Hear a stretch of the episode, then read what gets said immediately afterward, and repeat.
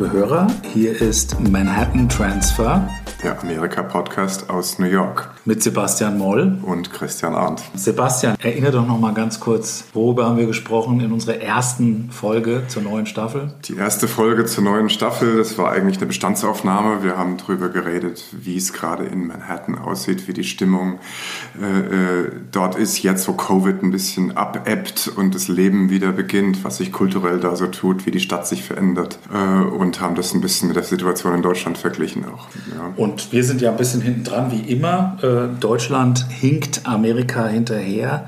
Manhattan ist etwas hinter Manhattan. Aber ähm, darüber wollen wir jetzt heute nicht mehr so sprechen. Auf jeden Fall ist das Corona-Thema, bleibt uns noch eine Weile. Aber wir haben eine andere Gemeinsamkeit oder eine, eine andere Atlantikbrücke, um jetzt das mal so spitzfindig auszudrücken, entdeckt äh, im Gespräch letztes Mal und haben uns vorgenommen, wir sprechen mal über eine sehr kleine Frau, die aus Frankfurt nach New York unter sehr ja, traurigen Umständen eigentlich gelangt ist und dort ganz groß rausgekommen ist, nämlich Dr. Ruth Westheimer.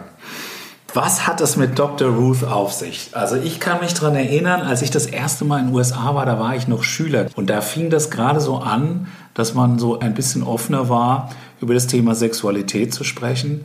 Und damals schon Dr. Ruth im, in einer Fernsehsendung zu sehen war und diese Frau sprühte vor Energie und du hast die kennengelernt.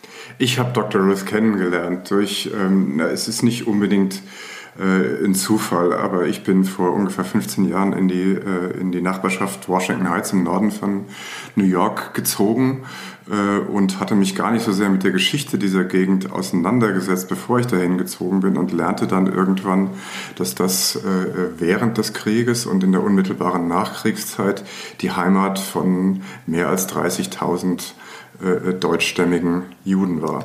Und die hatte einen Namen, nämlich Frankfurt Frank on the Hudson. Frankfurt on the Hudson, ja, ja, ja, was äh, von einer einzigen jüdischen Geme Gemeinde kam, die direkt aus Frankfurt kam und die es auch immer noch gibt da auf der Bennett Avenue.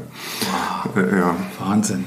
Das heißt, die wievielte Generation ist das dann? Also das sind wahren Holocaust-Überlebende. Also das müsste dann mittlerweile die dritte Generation sein. Also es ist so, dass Frankfurt on the Hudson, dass dann äh, natürlich die zweite und dritte Generation von deutsch-jüdischen Einwanderern da nicht mehr geblieben sind. Die sind über die ganze Stadt verteilt oder auch in die Vororte gezogen. Aber einige Überlebende aus der ersten Generation gibt es da noch und darunter eben auch Dr. Ruth. Und als ich dann hörte, dass sie da noch wohnt, äh, habe ich äh, also über Jahre äh, sozusagen davon geträumt, einmal Dr. Ruth zu besuchen und mit ihr ein Interview zu machen.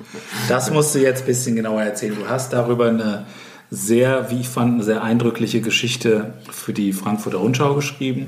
Über zwei Seiten, viel Fotos und auch viel Beschreibung deines eigenen Lebenswegs, der dich von Frankfurt nach New York geführt hat. Aber erzähl doch mal bitte ein bisschen mehr.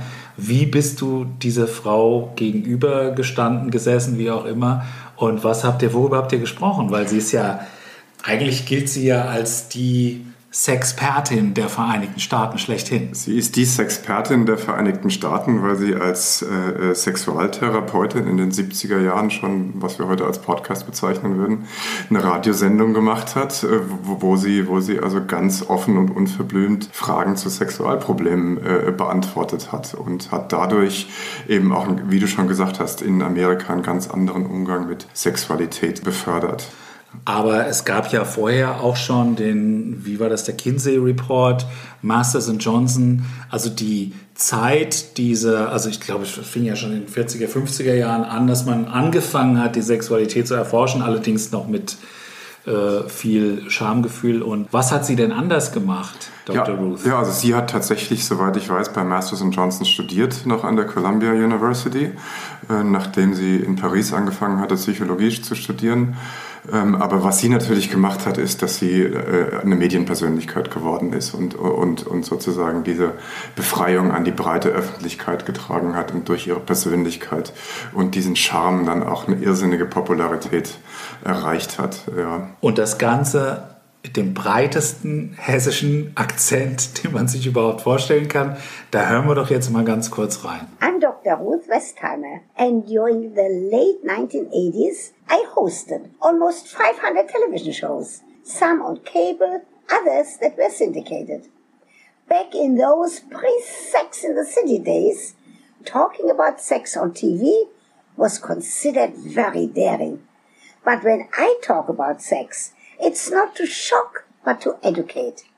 Yet these shows were quite entertaining, as well as educational. Proof of which is that I won an ACE Award, the cable equivalent of the Emmy, and I was also on the cover of TV Guide and People magazine. These shows have sat on the shelf all these years, but the topics that we covered are still very relevant. When I look at the questions that are sent to me to my website these days, they are really not much different than those I got back then. Ja, soweit Dr. Ruth. Ja, soweit Dr. Ruth. Und das war natürlich der andere Aspekt, der mich an Dr. Ruth sozusagen interessiert und fasziniert hat und warum mich es auch zu ihr gezogen hat, weil sie, äh, wie er schon gesagt hat, in Frankfurt hier im Ostend, wo wir jetzt sitzen, aufgewachsen ist. Ja, und dann 1938 äh, sind, sind also ein, nur ein oder zwei Tage nach der Reichskristallnacht oder Pogromnacht, muss man wohl sagen. Heute sind ihre Eltern deportiert worden. Ihr Vater hatte noch gesagt, so schnell geht es nicht. Und am nächsten Tag war er weg. Und die kleine, und die kleine Dr. Ruth, die ist, ähm, glaube ich, 1928 geboren worden, muss also damals dann zehn Jahre alt geworden sind, war äh, Weise und äh, wurde dann äh, mit dem Kindertransport in die Schweiz verschickt, hat da den Krieg überlebt und dann ihren Weg über Palästina und dann Paris nach New York gefunden. Und was mich dann sozusagen auch persönlich dann so stark dahin gezogen hat, war der Gedanke, dass Dr. Ruth erstens im gleichen Alter war wie meine Mutter und im gleichen Viertel gelebt hat. Und einfach dieser Gedanke, ja, es ist ganz schwer darüber zu reden, ne? Mhm. dass, dass, dass, dass die beiden vielleicht hier zusammen gespielt haben, dass ich mit ihren Kindern hätte aufwachsen können, mhm. aber dass die Geschichte es eben ganz anders gewollt hat. Ne? Ja. Und sie ist ja dann, du hast es jetzt schon genannt, Palästina. Sie hat ja ein wirklich sehr illustres Leben geführt. War unter anderem hat sie eine Scharfschützenausbildung in der israelischen Armee bekommen. Ja, sie hat, sie hat für die Haganah gekämpft, ja, ist, glaube ich, auch verwundet worden sogar. Ja, ja und hat dann danach ähm, äh, nach der Gründung des Staates Israel hat sie, hat sie in einem Kibbutz gearbeitet und hat dann mir gegenüber gesagt, ja, irgendwann war ihr das Orangenpflücken zu langweilig. Und dann ist sie nach Paris gegangen. Okay, wer weiß, wahrscheinlich ist sie vielleicht auch Jean-Paul Sartre und Simone de Beauvoir begegnet. Kann ja, das, das sein? kann gut sein, ja. Also altersmäßig würde es passen, ja. ja. Nur äh, im Unterschied zu den beiden Erstgenannten ist sie quicklebendig und mit ihren 93 Jahren noch ganz schön fit in der Birne, kann man das so sagen? Ja, die hat, also die ist immer noch das gleiche Energiebündel, das du in den Radiosendungen aus den 70er Jahren kennst. Also sie ist wirklich, sie ist wirklich kaum zu stoppen. ja.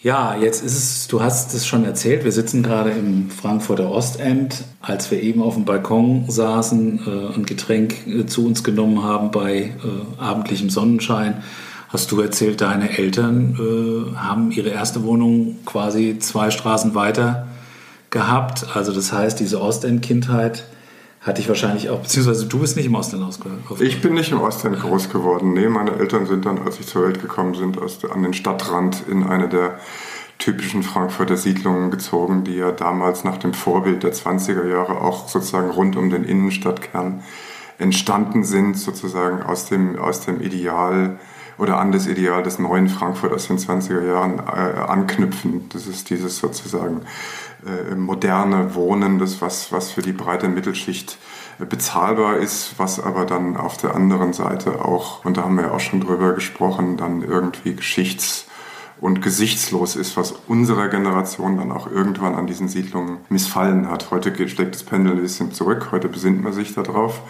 Äh, heute werden die wieder schick und modern, aber, aber wir wollten damals eigentlich nur raus aus diesen Siedlungen. ja, ich, äh, also ich äh, kann sagen, dass ich auch so meine Erfahrungen äh, gemacht habe. Ich, hab, ich habe einige prägende Jahre in der Siedlung in Offenbach verbracht die von Haftbefehl als sein, von dem Deutsch-Rapper Haftbefehl als sein Ghetto bezeichnet wird. Ich fand das sehr lustig, weil damals war das der heiße Scheiß.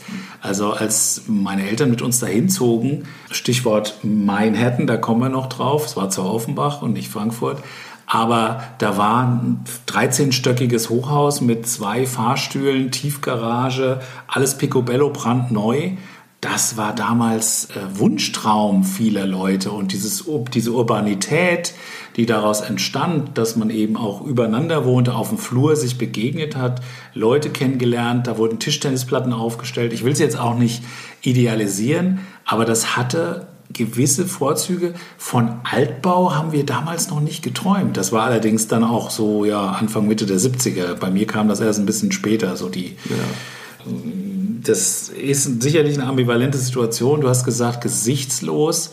Das würde ich nicht unbedingt teilen, denn das Gesicht von Frankfurt wird ja durch seine berühmte Skyline geprägt, was eben dann Frankfurt auch den Namen Manhattan eingebracht hat. Wie, wie wahr ist der oder gibt es da irgendwie einen Ansatz eines Vergleichs mit der Stadt, in der du lebst? Ach na ja, ich meine, äh, sicherlich äh, ist die Skyline und die Silhouette äh, äh, macht äh, Frankfurt zur vielleicht amerikanischsten Stadt Deutschlands, was im Übrigen nicht nur äh, an der Skyline hängt, wie ich, wie, ich finde. Also diese Trennung von Innenstadt, Business District und, Wohnbezir und Wohnbezirken, das ist bis zum gewissen Grad auch auch amerikanisch ähm, einerseits, andererseits finde ich, sind dann die Parallelen zwischen Frankfurt und New York dann auch wieder, ähm, auch wieder begrenzt. Also ich finde, die Stadterfahrung ist dann doch irgendwie eine andere. ja, ja, gut. Das äh, muss ich natürlich jetzt stark zurückweisen als äh, leidenschaftlicher Frankfurter. Aber ich weiß natürlich, was du meinst. Wir haben kein World Trade Center, wir haben keine UN City, wir haben kein Chrysler und kein Empire State Building. Und wir haben natürlich auch kein Metropolitan Museum, obwohl wir immerhin wenigstens ein Städel haben. Und die Frankfurter Museumsmeile äh, sich ja bekanntermaßen auch durchaus äh, mit internationalen Pendants in anderen Städten messen kann. Aber wir wollten ja mal beim städtischen Leben bleiben.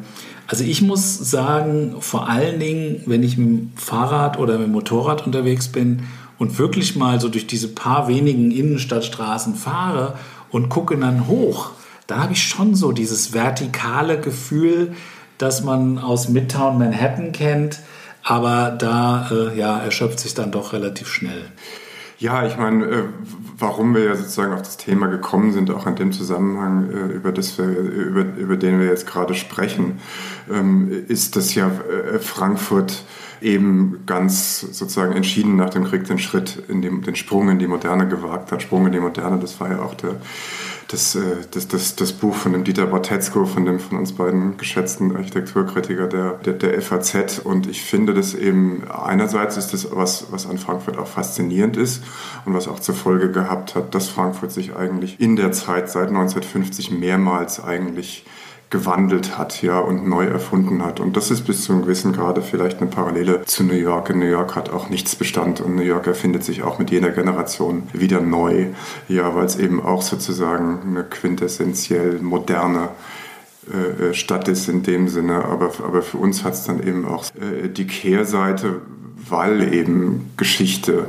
ausradiert wird bis, bis zu einem gewissen Grade. Also das, was man in Berlin zum Beispiel hat, wo also sozusagen die Schichtungen der Geschichte des 20. Jahrhunderts völlig an der Oberfläche sind. Äh, äh, ja, das hat das hat Frankfurt äh, eben nicht und das hat mich eben im Zusammenhang mit diesem Besuch bei Dr. Ruth beschäftigt, weil mit diesem Ausradieren von Geschichte wurde, wurde eben auch die Geschichte von 33 bis 45 mhm. ausradiert mhm. und wie ich eben finde, bis zum gewissen Grade eben, eben auch ein zweites Mal die Geschichte unserer jüdischen Mitbürger, die, die dann bis zum gewissen Grad ein zweites Mal getilgt worden sind. Ne? Mhm. Ja.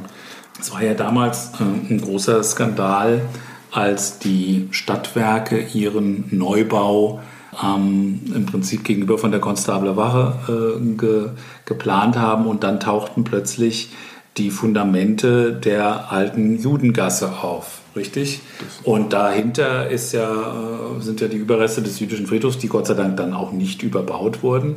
Und es gibt dort ein, ein Mahnmal, wo die Namen aller deportierten äh, jüdischen Frankfurter Bürgerinnen und Bürger und Kinder äh, verewigt sind und da liegen kleine Steine drauf.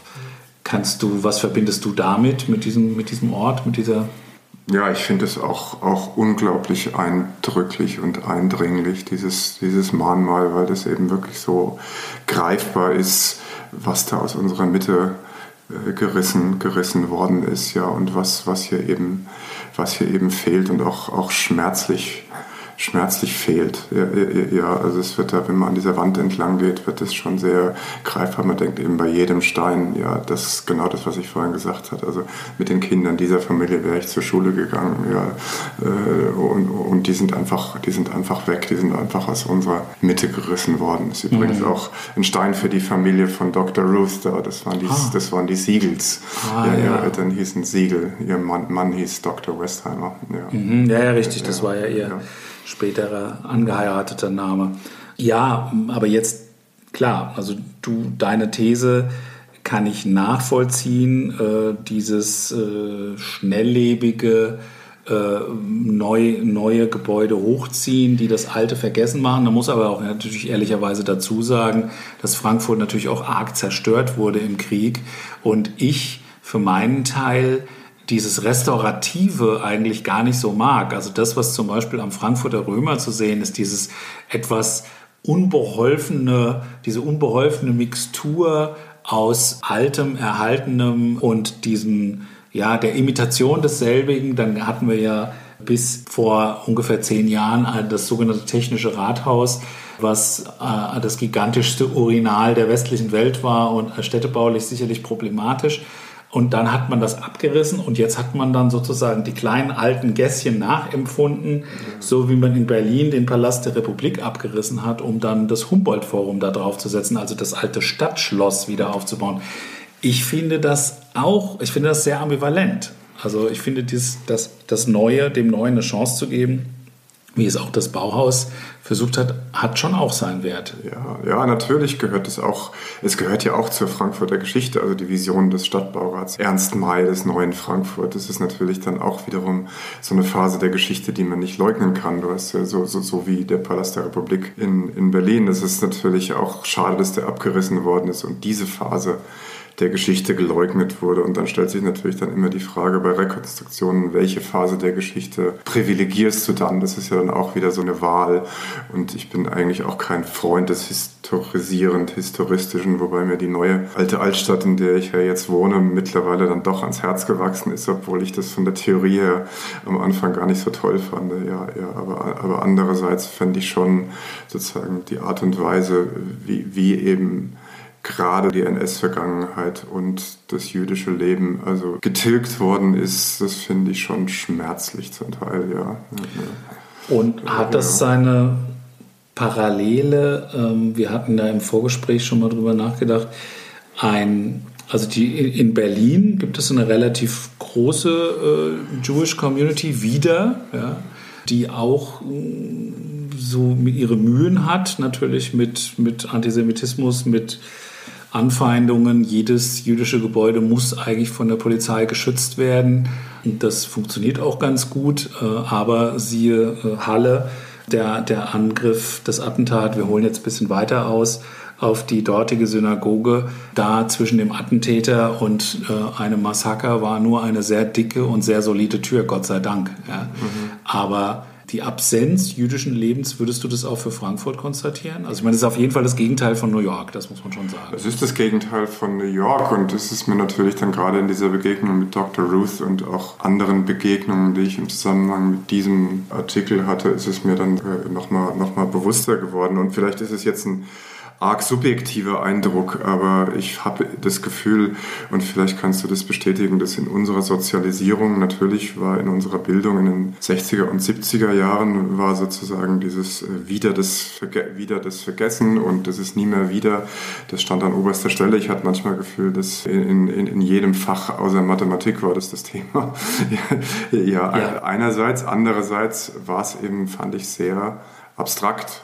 Äh, ja, es wurden dann, äh, es wurde dann Hannah Arendt gelesen, es wurden die Rudolf Hess Memoiren gelesen, aber was wirklich nebenan passiert ist, ja, das, darüber wurde dann e-, eher weniger gesprochen. Ne? ne? Also äh, ich habe erst lange nach der Schule überhaupt gewusst, dass Anne Frank aus, aus Frankfurt kam zum Beispiel, ja, oder dass Anna Segers am Rederwald gewohnt hat, ja, und wir mhm. haben es ja jetzt gehabt, mit der, dass das hier ein KZ mitten in der Stadt war, ne? an den Adlerwerken an der Galluswarte, ja, dem wird erst jetzt da wird erst jetzt sozusagen ein Mahnmal und, und, und eine Gedenkstätte eingerichtet, 80 Jahre später, fast 80 Jahre später. Mhm. Ne? Und da haben ja zumindest die Vorarbeit, haben ja die heute schon auch als Boomer äh, und, und äh, Kriegsgewinnler teilweise diffamierten Alt-68er äh, gemacht mit der Aussage unter den Talaren der Muff von 1000 Jahren. Das kam ja nicht von ungefähr. Ne? Also, dass eine dass es einen, einen äh, UN-Generalsekretär mit Nazi-Vergangenheit gab, dass es einen obersten Richter mit Nazi-Vergangenheit gab. Das hat ja erst, also diese, diese Generation hat ja sozusagen erst mit den Tabus gebrochen und hat einiges, hat zumindest mal die Auseinandersetzung damit begonnen. Abgeschlossen werden kann die aber eigentlich nie, oder? Nee, kann nie abgeschlossen werden und sollte auch nie abgeschlossen werden. Ich weiß es nicht, ob es eine Generationenauseinandersetzung ist, die wir jetzt mit der nachfolgenden Generation führen müssen. Also in unserer Generation höre ich das eigentlich fast nie, dass, man, dass das doch jetzt endlich mal genug ist damit. Also so sind wir geprägt worden und äh, da wehre ich mich auch gar nicht dagegen. Nein, äh, das, das ist, äh, das glaube ich, äh, das war auch eigentlich nicht das, was ich damit sagen wollte, sondern ich denke eher so, das ist sozusagen, ist es aufgearbeitet, abgeschlossen ist der falsche Ausdruck, ist es sozusagen hinreichend aufgearbeitet und das ähm, da hilft uns vielleicht auch der Blick über den Atlantik dabei ne? oder der Blick zurück von der anderen Seite. Weißt du zum Beispiel, ob Dr. Ruth jemals wieder hier war? Ja, Dr. Ruth war oft in Frankfurt. Ja, ja? Die kommt natürlich immer zur Buchmesse, um ihre Bücher zu promoten. ja, und ist auch schon hier in den Talkshows rumgereicht worden. Ich glaube, sie war x, x Mal bei Wilhelmsen und ich glaube, sie kommt auch, sie kommt auch gerne wieder nach Frankfurt. Aber ich habe jetzt zum Beispiel ähm, Kontakt zu einer deutsch-jüdischen Familie, die auch ursprünglich aus Frankfurt kam und, und, und äh, der, der Familienvater, der 93 Jahre alt ist und noch in Frankfurt geboren worden ist, hat nach dem Krieg auch viele Geschäfte in Deutschland gemacht. Er mhm. hat in der Stahlindustrie gearbeitet, hat mit Essen, mit, mit äh, ThyssenKrupp in Essen viel zu tun gehabt und er hat natürlich gesagt, ja, man muss es dann einfach ausblenden. Man darf nicht an die 6 Millionen denken, sonst kann man das nicht machen. Ne? Ja, und vor allen Dingen auch, dass er natürlich ja mit einem Konzern dann zu tun hatte, der ja Hitlers Kriegsindustrie maßgeblich äh, ausgestattet hat. Ja, ne? Kann man ja, ja, vielleicht in dem Kontext sagen. Ja, das ist sicherlich ein, ein, wie würde man sagen, ein Leap of Faith oder, oder ein, großer, ein großer Akt, diese Vergangenheit auszublenden. Ich würde trotzdem gerne nochmal äh, auf, die, auf die New Yorker äh, Jewish Community, die ja, würde ich mal sagen, extrem prägend war für die Stadt. Du hast jetzt Washington Heights schon genannt. Wo sonst pulsiert denn heutzutage das jüdische Leben und wie drückt sich das aus? Also äh, sowohl jetzt das Orthodoxe wie auch das sehr Mondäne, will ich jetzt mal sagen. Naja, ich würde sagen, dass die gebildete jüdische Mittel- äh, und Oberschicht, die dann auch im Schnitt ähm, äh, sozusagen eher, eher reformiert bis weniger praktizierend sind, dass die eben sozusagen äh, voll assimiliert sind. Ja, äh, ja wenn, wenn, wenn, man mit denen drüber spricht, die sind auch keine großen Freunde ihrer orthodoxen Glaubensgenossen. Die finden, das, die finden die genauso doof, wie wir fundamentalistische Christen doof finden. Äh, ja, einerseits und die, und, und, und die wohnen jetzt auch nicht mehr in eigenen Stadtvierteln. Ja, an, Die sind also genau wie alle anderen auch über die Stadt verteilt. Aber dann gibt es natürlich noch stark orthodox geprägte jüdische Wohnviertel, gerade in, in, in Brooklyn, in Vierteln wie Williamsburg oder Borough Park oder Sunset Park. Ja, da gibt es noch sehr eng verwobene orthodoxe Gemeinden, die sehr abgeschottet sind und ein sehr stark reguliertes Leben führen. Ähm, da gab es zum Beispiel jetzt, wo wir über Covid sprechen, da gab es im letzten Jahr große Auseinandersetzungen, weil die sich dann auch sozusagen für ihre äh, Zeremonien und ihre Reden dann nicht haben verbieten lassen, zusammenzukommen. Und die Polizei musste die dann auseinandertreiben. Und das, und das war für den Bürgermeister eine ganz schwierige Situation. Mhm. ja, das ist ja. durchaus paradox, mhm. äh, auch so eine ähm, Situation, dass man um die Leute zu schützen, letzten Endes sie auch ein Stück weit auch vor sich selbst und vor ihren eigenen Bräuchen schützen muss, ja. was natürlich gerade bei den Orthodoxen wahrscheinlich nicht so richtig gut funktioniert hat. Nee. Aber wie unterscheiden sich denn äh, jüdische Communities in New York? Äh, du hast jetzt gesagt, die, äh, sagen wir mal, die assimilierte Upper Middle Class wirst du wahrscheinlich gar nicht erkennen und die wohnen halt überall. Wie hoch ist eigentlich der Anteil an jüdischer ähm, Religion oder Herkunft in New York. Jetzt habe ich dich auf dem falschen Fuß. Nee, ich habe da jetzt keine Zahlen dazu. Ich weiß nur, äh, dass es sozusagen äh, außerhalb von, von Israel die größte jüdische Community auf der Welt ist in New York. Ja, und es ist mit Sicherheit ein sehr, sehr hoher, sehr hoher Anteil. Also wenn ich das anekdotenhaft sozusagen erzählen soll, dann, dann ähm, ist in meinem Freundeskreis, der sich ja eher dann zufällig zusammensetzt, äh, sind, ich würde mal sagen, sind äh, knapp weniger als die Hälfte jüdischer, jüdischer Abstammung direkt. Ne? Und äh, das ist schon sozusagen so, ein, so eine aussagekräftige Stichprobe sozusagen. Mhm. Ja. Okay. Ja. Und wie die orthodoxen Viertel wiederum, die sind, wie du gesagt hast, in Brooklyn, Brooklyn, äh, Williamsburg. Borough Park, Sunset Park, ja. Und äh, wie sieht es aus in Coney Island? Das ist ähm, auch nochmal so eine genau, größere. Brighton Beach, ja. Ja, genau. Ja, ja, ja, Brighton Beach, das ist, das ist ja eigentlich eine, eine russische eine russische Community ne, und die war äh, früher stärker russisch-jüdisch geprägt und ist jetzt immer mehr von, von, von neueren russischen Einwanderern äh, geprägt, die, die die, jüdische Bevölkerung ein bisschen an den Rand, ah, an den, an den okay. Rand drängen. Ja, weil die, ja. ich kann mich nämlich noch sehr lebhaft daran erinnern, ich wollte, ich wollte Coney Island unbedingt mal sehen was ich aus Filmen kannte und von einigen sehr eindrucksvollen Fotos. Dieser ja in sich zerfallende Vergnügungspark, das ist ja auch ein bisschen so ein, so ein Emblem, so eine Metapher für, für dieses alte, boomende Amerika äh, äh das aus der Nachkriegszeit. Wie alt war eigentlich? Wie, wie lange gab es Coney Island? Wie lange war das aktiv? Naja, also äh, es war eigentlich durchgängig aktiv, aber Coney Island, der Ruhm von Coney Island geht ja auf das Anfang äh, des, 20, des, des 20. Jahrhunderts zurück in den 1910er Jahren. Da gab es ja diese großen, drei großen Vergnügungspark, den ähm, weiß ich jetzt nicht, Luna Park heißt einer, äh, Cyclone heißt der andere. Ich, ich weiß es nicht mehr genau, wie die drei hießen, aber das war wirklich ein Weltwunder damals. Das war vergleichbar als Attraktion mit Disney World heute.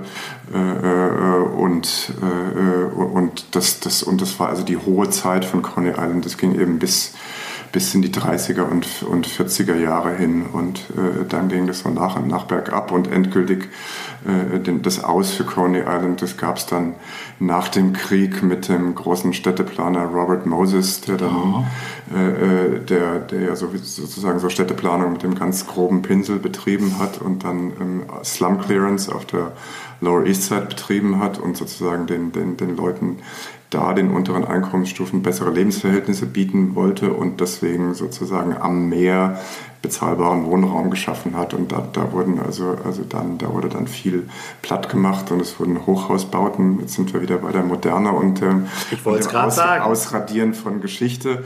Äh, und damit ging es dann sozusagen mit Coney Island bergab. Aber es war tatsächlich so, dass der Strand als solcher also weiterhin durchgehend der Himmel der einfachen Leute, wie er ja heißt, ge äh, geblieben ist, auch ohne diese Vergnügungsparks. Es gibt ja diesen berühmten Fotos aus den, aus den 50er Jahren, wo der wo der Strand von Coney Island wirklich, und der ist ja fast zehn Kilometer lang, wo der wirklich Ja. schwarz vor Menschen ist. Ja, Ja, und das sind so die typischen Sommerszenen. Und jetzt erblüht es da so langsam wieder. Ja. Also einer, ein Vergnügungspark hat wieder aufgemacht, es wird viel, es wird viel saniert. Ja, es kommt so langsam wieder Coney Island jetzt. Ja. Das ist ja auch eigentlich erstaunlich, dass im Gegensatz zu, sagen wir mal, Atlantic City, was glaube ich ziemlich tote Hose ist, dass so ein Ort, der so eine eigene Magie mal gehabt hat, dass man das nach, ich sag mal, 150 oder 100 Jahren äh, tatsächlich wiederbeleben kann. Natürlich unter anderen Vorzeichen, aber ich lese oder höre auch, dass, äh, wie du gerade gesagt hast, dass es dort wieder einen Vergnügungspark gibt und dass äh, da ähm, könnte ich mir vorstellen, dass da jetzt wahrscheinlich auch schon wieder so eine Art Gentrifizierung einsetzt. Kann man das sagen oder ist es dort eher noch nicht so der Fall? Ja, es ist ein bisschen ein Kampf in Coney Island. Das war über die letzten 15 Jahre war es ein Kampf. Es gab dann natürlich Entwickler, die da große Pläne hatten für Coney Island, äh, die da eben ein zweites Atlantic City daraus machen, machen wollten. Und dann gab es einen Widerstand dagegen, dass eben der ursprüngliche Charakter von, von Coney Island erhalten werden soll. Und im Augenblick ist es so ein Kompromiss, ist so ein bisschen so ein, so ein Zwischendrin. Also wenn ich im Sommer da bin und ich war letzten Sommer während Covid sehr viel da, weil es gab ja sonst nicht so viel zu tun, ja, ja, ja, dann, dann, dann ist es sozusagen tatsächlich immer noch, und das ist ja auch gut so, so ein Himmel der einfachen Leute geblieben. Also das Publikum da, das ist sehr stark ethnisch gemischt. Das ist Brooklyn, das ist Arbeiterklasse, ja, und es lebt, glaube ich, sehr viel auch immer noch von der Nostalgie, weil jedes Kind in Brooklyn ist mit seinem Vater nach Coney Island gefahren, um da einen Hotdog zu essen und Eiscreme. Und die wollen das mit ihren Kindern dann eben wieder machen und das ist eigentlich schön. Ja. Das finde ich auch schön. Und man kann dort auch noch im Meer baden, oder? Man kann da wunderbar im Meer baden, ja. Okay. Das heißt, mit der U-Bahn zum Strand ist tatsächlich in New York möglich. Das ist in New York möglich und da gibt es ja nicht nur Coney Island. Ja. ja. wir haben ja viele Strände. Man kann auch nach Far Rockaway fahren. Man kann nach Bronx ins Orchard Beach fahren, was die Bronx Riviera genannt wird. What? Ja, ja, ja, ja also, also du hast je, jede Menge Strände mitten in der Stadt, ja. Das, äh, das ist, siehst du mal, das ist jetzt wieder, da habe ich jetzt wieder was gelernt. Denn ähm, abgesehen von Coney Island hätte ich jetzt tatsächlich New York nicht unbedingt mit Strandleben. Also Long Island dann schon weiter draußen, aber New York selber hätte ich jetzt nicht unbedingt so mit Strandleben in Verbindung gebracht. Erzähl doch mal bitte was von der Bronx Riviera. Wie muss man sich das vorstellen? Ja, es ist, es, ist eben, es ist eben ein ganz normaler öffentlicher Strand. Man kommt auch mit der U-Bahn da, da, da wunderbar hin. Es ist so eine kleine Bucht an der Pelham Bay und drumherum ist ein großer, äh, ein großer Park, ein ziemlich wilder Naturschutzgebiet. Es ist auch ein riesiger Park, da kann man auch, wenn man sich dafür interessiert, rumlaufen und Vögel angucken und ich weiß es nicht was. Und da ist natürlich dann auch, eine, auch so eine ganz eigene Atmosphäre an, an, an, äh, an Orchard Beach. Das ist sehr, sehr wie die Bronx selber eben sehr lateinamerikanisch geprägt und da gibt es dann, gibt's dann, gibt's dann Salsa-Partys und also es ist ganz wunderbar. Ja. Du hast gesagt Naturschutzgebiet, also es ist dann eben nicht so wie Coney Island, da ist kein Vergnügungspark, sondern Natur da weitgehend ist, oder? Da ist rund um, um, die, um, die, um den Orchard Beach ist Natur, ja, Okay. in, dieser, in dieser Bucht, ja. Ja. Okay, und dann hast du noch genannt Far Rockaway Beach. Far Rockaway, ja, das ist quasi äh, von, äh, von Coney, Coney Island äh, ein, Stückchen, ein Stückchen nördlich, also auch am äußersten Ende von, von, also das ist dann nicht mehr Brooklyn, sondern Queens, da verläuft dann die Grenze dazwischen. Ja, und es ist also wie, wie Coney Island auch eine Halbinsel, ist aber viel länger und viel größer als Coney Island, äh, Island selbst. Und, man dann, und da fährt man, das ist auch ein ganz tolles Erlebnis, da fährt man mit dem A-Train da raus und der A-Train, der fährt dann wirklich über die Bucht, über die Jamaica Bay und da ist also nur diese Schiene durch die Bucht gebaut. Das heißt, du schwebst dann übers Wasser sozusagen so mit der U-Bahn, ja, und das ist ganz und das ist ganz, und das ist ganz klasse. Und, in, und Rockaway ist für seine Surfer-Szene bekannt. Also die Surfer sind in Rockaway. Coney Island ist zu geschützt, da sind die Wellen nicht gut genug, aber in Coney Island wird, wird gesurft. Und welches Tarifgebiet ist das dann? das ist immer noch ein Token. Aber Wirklich? wobei Tokens gibt es ja nicht mehr. Okay. Ja, aber, aber, aber, aber zwei Dollar und du kannst an, und du fährst an den Strand. Ja. Boah, das ist ja der Wahnsinn. Und wie gesagt, du siehst dann die Leute mit ihren Surf Surfbrett dann in der U-Bahn hängen, und, äh, wenn, die, wenn, wenn die Wellen gut sind. Ja, liebe Hörerinnen, liebe Hörer, was Sie schon immer über New York wissen wollten, aber nie zu fragen wagten. Ich habe ehrlich gesagt jetzt viel mehr äh, Neues gelernt, als ich am Anfang dieser Folge erwartet hätte. Ich hoffe, euch und Ihnen geht's ähnlich. Äh, Sebastian, gibt es noch irgendwas, was du dem hinzufügen könntest? Noch ein Strand, noch ein Highlight? Oder wollen wir uns das für nächstes Mal Ich glaube, das heben wir uns auf. Wir haben ja jetzt schon ein sehr weites Terrain bestritten, bis ganz raus nach Far Rockaway.